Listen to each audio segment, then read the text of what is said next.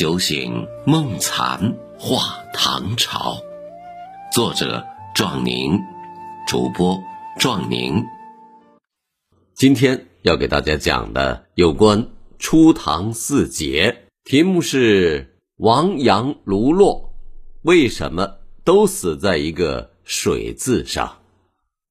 大家都知道，初唐四杰是王勃、杨炯、卢照邻、骆宾王，这四位文思卓然，都是天纵奇才。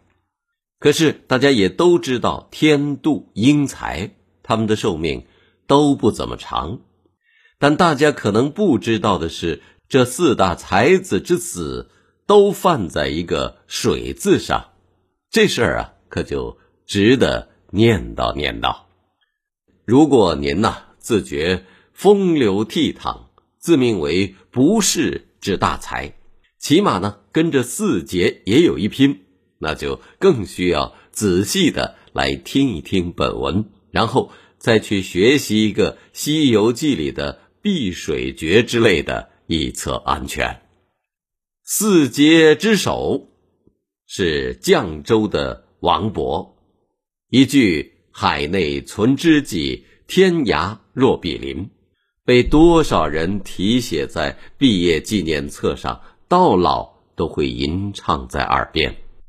很可惜的是，他傲娇的写完了《滕王阁序》之后。就渡海跑到交趾去探望在那里为官的父亲，可返回的时候啊，走到今天的北部湾防城海域，船只遇到了风浪，王勃不幸溺水而死。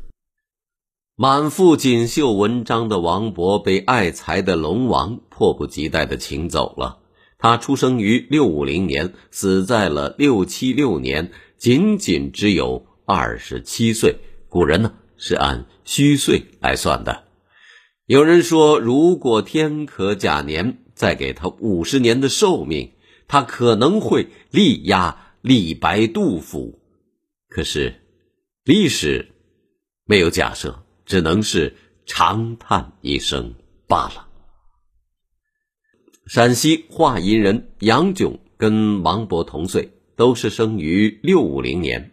他也是那种从小就遭人嫉妒的神童，简直是不让邻居家的孩子们好好过日子。中了神童举，又中了进士，文章很有影响力。最有影响力的是公卿以下免服役，但是呢，个人最偏爱的还是他的《从军行》。烽火照西京。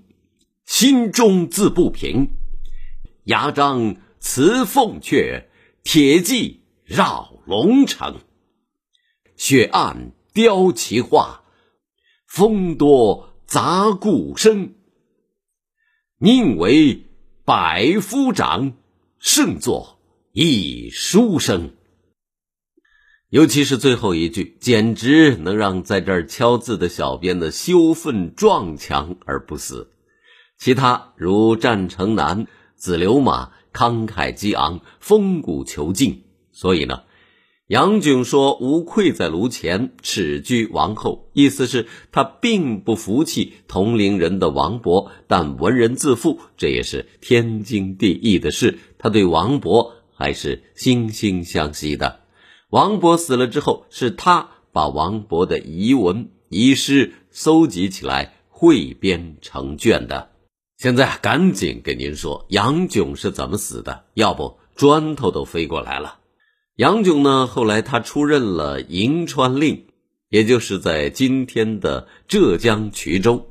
那是在六九三年的夏天，银川遭遇了大旱，几近绝收啊。杨炯是心急如焚，跪祈三日无雨，就是跪着求了三天了，但是。没有雨来啊！杨炯竟然自投于井中。当夜天降大雨，井水把杨炯的尸体浮了出来。这一年，杨炯也只有四十四岁。当地的老百姓感其恩泽，建祠塑像，祭奉不衰，遂为城隍，至今有一千三百多年了。从前面的话里可知，杨炯连王勃都不服啊，为什么却惭愧名字排在幽州卢照邻的前面呢？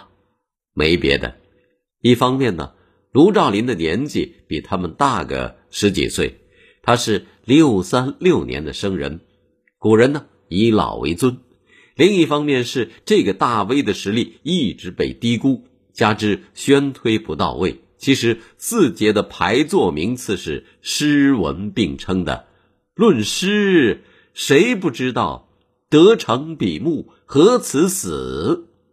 愿作鸳鸯不羡仙，可惜啊，这个调调不能被放在中小学的课本里而已。要不，他的粉丝绝不在王阳之下。所以呀，竹林答问才说：“六朝之为有唐，四杰之立也。中间为卢生之出入风骚，气格求故，非三子所可及。银川。”愧在卢前，非虚语也。很推崇卢照邻，说他在其他人之上，而且杨炯的话呢，也不是纯客气。卢照邻也当过什么都尉之类的小官但他患了风疾，也不知道是小儿麻痹症还是麻风，反正是不得不退职了。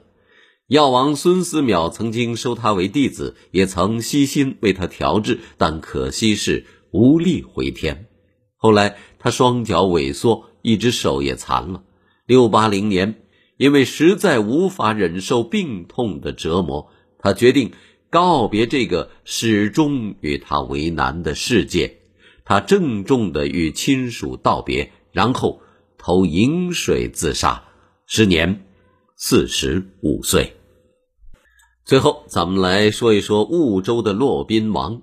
他出生在大约六三八年，此人也是一位正宗的神童。七岁的时候写下了《咏鹅》，至今都是多少两岁孩子在来宾面前表演唐诗的保留节目啊！这首十八个字的诗，能让写诗一万多首而没有一首流传于世的乾隆皇帝活活气死。短诗写得奇妙，七言歌行尤妙。他的《地经篇》更是初唐罕见的长篇，当时就被大家称之为绝唱。当然，他最出名的是跟着徐茂公的孙子徐敬业造反的时候，为徐敬业讨武曌檄。班声动而北风起，剑气冲而南斗平。暗明则山岳崩颓，叱咤则风云变色。请看今日之狱中，竟是谁家之天下？那家伙真是慷慨激昂，气吞山河。据记载呢，当武则天读到这骂他骂的如此精彩的文章时，他忍不住问道：“这到底是谁写的？”回禀说是骆宾王，武则天感叹：“宰相安得失此人？”意思是宰相呀，这样的人不能招进政府里来，你太失职了。六八四年，徐敬业失败，史书中记载骆宾王被杀，但笔者相信。但笔者相信，与骆宾王同时代的唐代笔记小说集《朝野千载》，这里呢就明说是投江而死。《朝野千载》呢是共有六卷，是张卓所撰。据此，也有人说他投江之后潜水跑了，还当了灵隐寺的和尚。莫非他那个时候就已经会了那个避水咒的诀？水遁而去了吗？个人认为可能性不大。总之，四劫一是淹死，二是投井而死，三是自沉于水，四是投江自尽。说来说去，都绕不过一个“水”字。那这其中难道还有什么偶然中的必然吗？